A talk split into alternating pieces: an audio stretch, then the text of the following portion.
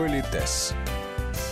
Сегодня в Политесе продолжаем разговор о правилах поведения на деловых и светских приемах. У микрофона Татьяна Гусева. Здравствуйте.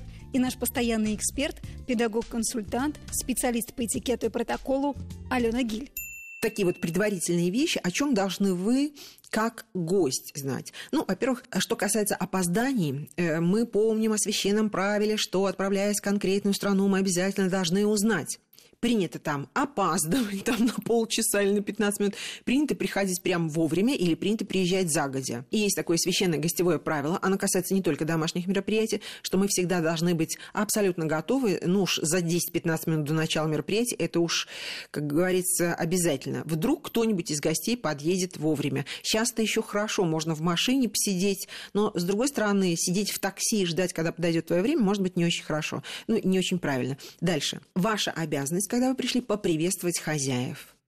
Э, как правило, хозяева стоят, гости подходят, а, обмениваются приветствиями, э, если нужно рукопожатиями, поцелуями, это уж как там принято будет, и хозяева обычно приглашают гостей проходить дальше. В этот момент, если за вами не стоит э, очередь из других гостей, то мы можем обменяться несколькими репликами. И хозяева должны уметь вот что-то приятное сказать гостю, или гость должен сказать что-то приятное хозяевам. Но рассчитывать на серьезную беседу не стоит, потому что, сами понимаете, мне нужно приветствовать других гостей. И здесь же находятся уже ранее прибывшие гости. Ну, скажем, Татьяна, подходить прям сразу к каждой группе или каждому гостю не обязательно. Вы, так, знаете, окинув взглядом или медленно продвигаясь вот по этому помещению, вы видите кого-то, с кем бы вы хотели прям сразу пообщаться. Тогда вы, направляясь к этому человеку или к этой группе, направо или налево делаете небольшие поклоны, таким общим поклоном приветствуя всех здесь присутствующих. Вот вы свой долг приличного человека выполнили, подходите конкретно конкретной компании или конкретному человеку, вот там уже персональное приветствие, какая-то небольшая беседа, а потом начинаете перемещаться по всему э, залу, восстанавливая свои знакомства, приветствуя других людей, знакомясь с другими новыми людьми. На самом деле, что в бизнесе, что в светской жизни, вот все профессионалы, простите за это слово, они вот больше всего обожают даже не, не то время, когда ты сидишь за столом и общаешься с конкретными людьми, а то время, которое вы проводите в аванзале, потому что оно самое эмоциональное, самое продуктивное, самое классное. Вы можете завязывать знакомства, создавать связи, блистать, ну и так далее, и так далее. Гениально. Никогда не упускайте эту возможность. Повторюсь, это, наверное, самый лучший, один из самых лучших периодов во всем этом мероприятии. Э, я напоминаю, да, еще, что когда вы общаетесь с людьми, помните, правило 15 минут. То есть не надо узурпировать право на общение с этими людьми, потому что они тоже, может быть, хотят это время использовать для знакомств. Дальше. Вы естественно, помните, вы обязательно должны подойти к тому самому макету. Там малюсенькие такие кувертные карточки, и вы можете найти себя и, собственно, знать, где вы будете сидеть. Увидеть, да, да если гостей очень много, то тогда у нас будет вывешен список гостей, где вы найдете свою фамилию. Э, вы посмотрите на плане, на схеме рассадки, где будет этот стол, в каком зале. Почему это важно? Во-первых, вы будете знать, где вы сидите. И уж, простите, тоже небольшой э, исторический экскурс. Вообще до сих пор есть э, правило, которое гласит, что особенно за трапезным столом, вот с рассадкой, все-таки рассаживают кавалер-дама, кавалер-дама. Ну, возьмем пока абстрактно идеальный вариант. И, например, если я кавалер, то я должен обязательно, да если я дама, то же самое, нужно посмотреть, кто сидит рядом с тобой, кто будет твоим застольным кавалером. Напоминаю, что в официальной рассадке, как правило, муж с женой не сидят рядом, и даже пара, пришедшая вместе, тоже может ну, оказаться не рядом. Так вот, мне нужно посмотреть, кто будет слева-справа. Запомнить их имена. Ну, мало ли, может, это знаменитый человек, и он считает, что все должны знать его имя и отчество. И вот раньше было такое правило, что мужчина, а я напоминаю, что его дама, та, за которую он будет ухаживать за столом, та, которая считается его дамой застольной, та, которая будет сидеть справа от него как кавалер, он будет общаться и с дамой, которая сидит слева от него, но у нее есть свой кавалер. Да, но ухаживать. Но ухаживать, да. Он за то, будет, что по правую да, руку. За то, который по правую руку.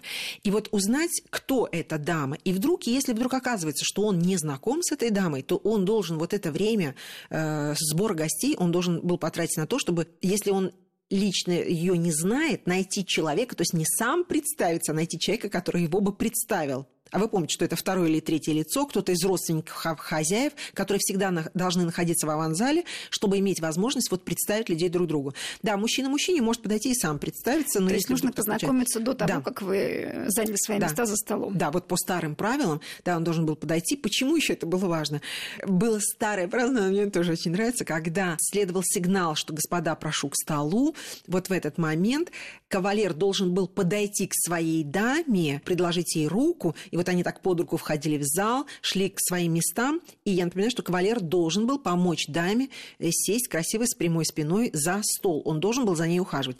В современной практике уже руку не предлагают, но стараются найтись то есть не суетиться, бегая вокруг столов, а вот найтись до того, как войти в, э, в зал трапезный, да, чтобы вот э, сразу можно было бы поухаживать за той дамой, с которой ты пришел. Вот гениально, согласитесь. И я напоминаю, что когда разносят аперитив, то ну, допустим, стоит дама с кавалером. Я за кавалера буду, Татьяна, вы за даму. И идет официант. То есть не столы, так я тоже могу спросить, Татьяна, что вам принести? Вот, а если идет официант, Татьяна, что бы вы хотели попробовать? Ну, вот вы говорите, я хотела бы шампанского. И поэтому, когда подходит официант, мужчина делает знак такой вот рукой или просто поворачивается в сторону официанта и, собственно, дает бокал вам э, и берет что-то себе. На сегодняшний день дама практически чаще всего сама берет бокал, но согласитесь, что это очень красиво, когда мужчина ухаживает за той дамой, с которой он пришел, или за той дамой, с которой он потом будет сидеть за столом, но тем не менее так было принято. Что очень важно, хочу обратить внимание всех э, радиослушателей.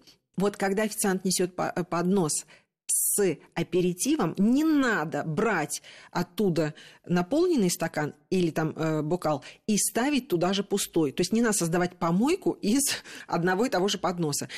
Или стоит специальный столик с пустыми подносами, э, куда э, кладут или ставят там использованную посуду.